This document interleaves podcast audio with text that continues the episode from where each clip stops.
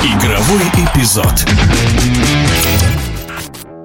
После нескольких сезонов в Барселоне 58-летний Эрнесто Вальверде вновь возглавил Атлетик из Бильбао, и команда в чемпионате Испании уверенно идет в топ-5 Ла Лиги. Об этом клубе, который в нынешнем сезоне удивляет, и не только о нем, футбольный эксперт, журналист Станислав Рынкевич. Вальверде – это очень сильный специалист, то есть можно по-разному оценить, как он работал с Барселоной, но в целом при нем был результат. И он всегда дает какую-то стабильность. Он всегда хорошо использует фундамент предыдущего тренера, который ему достался в наследство. И так и здесь уже происходило с ним, когда он возглавил Атлетик после Марсела Бьелсы.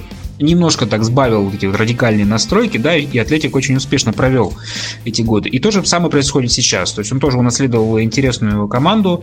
У Атлетика нет серьезных Еврокубков сейчас. Ну, то есть, во всяком случае, он не делает ставку там на Еврокубковые турниры, как бывало раньше. И поэтому может спокойно готовиться в режиме один соперник в неделю. У Бальверду в руках очень гибкая, очень подвижная команда, которая готова пахать в течение там, 90 минут. И сейчас у них есть братья Уильямс, и Нияки, и Ника. Очень подвижные, скоростные. Ну, то есть есть из чего лепить хорошую команду местного уровня. Атлетик, в принципе, занимает сейчас свое место.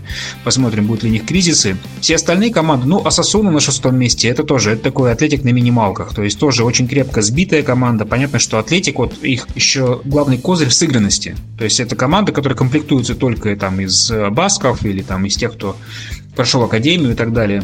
А Сосуна немножко в другом плане, но все равно это похожие, в принципе, комплектования. То есть это тоже очень хорошая домашняя команда, которая играет на стабильно хорошем уровне. Сейчас в Испании очень многие команды колбасит из тех, кто должен быть выше. Там Вильяреал не всегда хорош, Валенсия давно уже нестабильна, да, Реал Соседат.